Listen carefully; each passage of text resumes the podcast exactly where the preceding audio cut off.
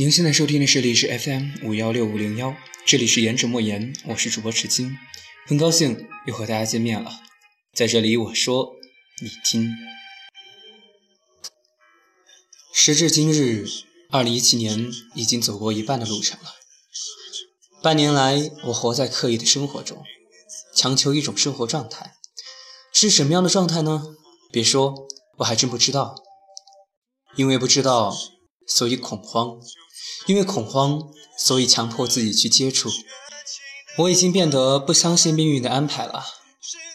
没错，渐渐的世俗，渐渐的势力。我一直认为这是不好的。但话说回来，我为什么要去划分界限呢？真是细思极恐。我在干嘛呢？我在划分对错，我在区分黑白，我在定义没有人有资格去定义的事情。这像是什么？这不应该是上帝去做的事儿吗？而很显然的是，我只是一个普通人，一个有点小聪明的普通人，一个没有足够的智慧去支配我小聪明的普通人。而作为一个普通人，我想追求的状态，应该是不刻意、莫强求才对。因为当一个人找不到态度去面对的时候，那就回归到诚恳，这就是我的态度。那什么是不刻意莫强求呢？六个字说来简单，但是如何去做？首先，我要区分的是，不刻意莫强求，不是什么都不去做。所谓的无为而无不为，不是什么都不去做，而是不刻意的去做某事。每个人都在不停的改变，一点一点的改变。我们变得计较得失，变得心思细腻。我们变得去刻意的谋划和设计，是因为缺乏安全感吗？不。我们仅仅是在过度成为一个真正的成年人罢了。三个方法论：目标、方法、结果。再到现在，我们习惯去赌一些大概率成功的事件，来获取足够自己生存和发展的权益。曾经的自己一度讨厌被改变，特别是被这个世界改变。但是现在呢？我们在区分的认识了自己的生活规则与世界会接触的形状之后，我发现真的很感谢自己年少无知。每个人都有青春的梦，但梦醒了并不是这么可怕的事儿。梦醒了，你还有下一个梦和下下一个梦。当然，这里的梦从一开始的白日梦渐渐变成了梦想的梦。而在这无数的梦境中，我们认识了自己，了解了自己，构建出了。自己与社会触碰的形状。跑题了。其实，刻意和强求只是迫于感叹时间的流逝罢了。深深的知道自己没有时间去等待，因此才刻意的加快自己的生活节奏，强求的达到某一个目标和目的而已。实乃下下之选，但也无可厚非。我笃信的是，付出和收获是成一定比例的正比的。知道的多一些，你不会快乐。但多一些，你至少不会迷茫。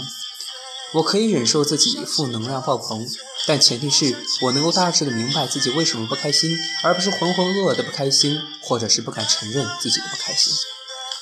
我不想当逃兵，我也不想战死沙场，因此我在刻意，我在强求。其实说到这里，应当不服提议。那为什么我说我想追求一种不刻意莫强求的生活状态呢？因为以上所说的不过是迫于无奈的生存法则罢了，而我想要的更多是一种精神世界的建树，这或许就是现在心里尚存的一点善念吧。在最近这几年日子里，我渐渐的变成了一个极有上进心的人。所幸也不幸的是，我找到了生存更好的状态，但是却失去了一点什么。失去了什么呢？失去了一些无忧无虑的小日子吧。或许你们会认为可有可无，但是我认为却是唯一的小日子，因为那是我精神的依托。那些人的日子才是我的乌托邦吧。可笑的是，我一直在找乌托邦，一再否认它的存在，但我却曾经拥有过，而弃之不顾。写这一期的初衷其实是告诉我自己，真的不要去刻意的安排。刻意安排得到的结果，失去了惊喜，或是得到了惊吓，都不是我想要的。真的不要去强求。强求得来的东西，就真的是你想得到的吗？原来我还是一个多疑的人啊！我在怀疑自己走的路是否正确，因此我还是没有像那样的了解自己。果不其然，我目前还是一个平凡的人，而稿子就写到此为止吧。接下来老规矩，又是即兴的，说点什么？说什么呢？十四号吧。这边学校播音的汇报演出结束了，我作为一个编导班的孩子去帮忙，其实也做了很多，跟了两个月。但说实话，在最后的那一刹那之间，我还是发现了我心里的那么一丝丝的病态。在最后大家在合影的时候，我说我不是那个班的，和我们的辅导员说我们不去。辅导员说那有什么？你跟了两个月啊。我说真的，不应该我存在痕迹的地方，为什么我要留下我的痕迹呢？这个话我也给我的朋友讲过，又开始灌输新的一篇负能量。有个人说过，负能量来了怎么办？那你就是因为某些人产生的负能量是吗？那要去找这个人聊聊。两种结果：第一种聊通了，你没事了；第二种，你把负能量传导给他了，你开心了。但是真的有这么简单吗？他能给你带来负能量，不管是在乎的还是不在乎的，你真的愿意去找他谈吗？其实很累，真的很累。在前天晚上通宵达旦的狂欢里，负能量果然爆棚了，整个人变得特别不是状态。凌晨三点多离开包间，说是要去压马路。走到街道上，微微袭来的凉风，四周漆黑一片，微弱的灯光洒在影子上面，躺在那儿。把脚搭在桌子上，这可是别人第二天早上要开星巴克的地方啊！我就这样睡着了。但那一刻，我照了一个天空，说好幸福啊！因此，不少人以为我找到女朋友了，真是有意思。但是在这样一个漆黑寂静的夜里，没有人和你看同样的风景，没有人和你有同样的感受，而这一份感受独属于你一个人。我觉得这个真的就是不刻意莫强求最高的境界和状态了。我很享受这种场景。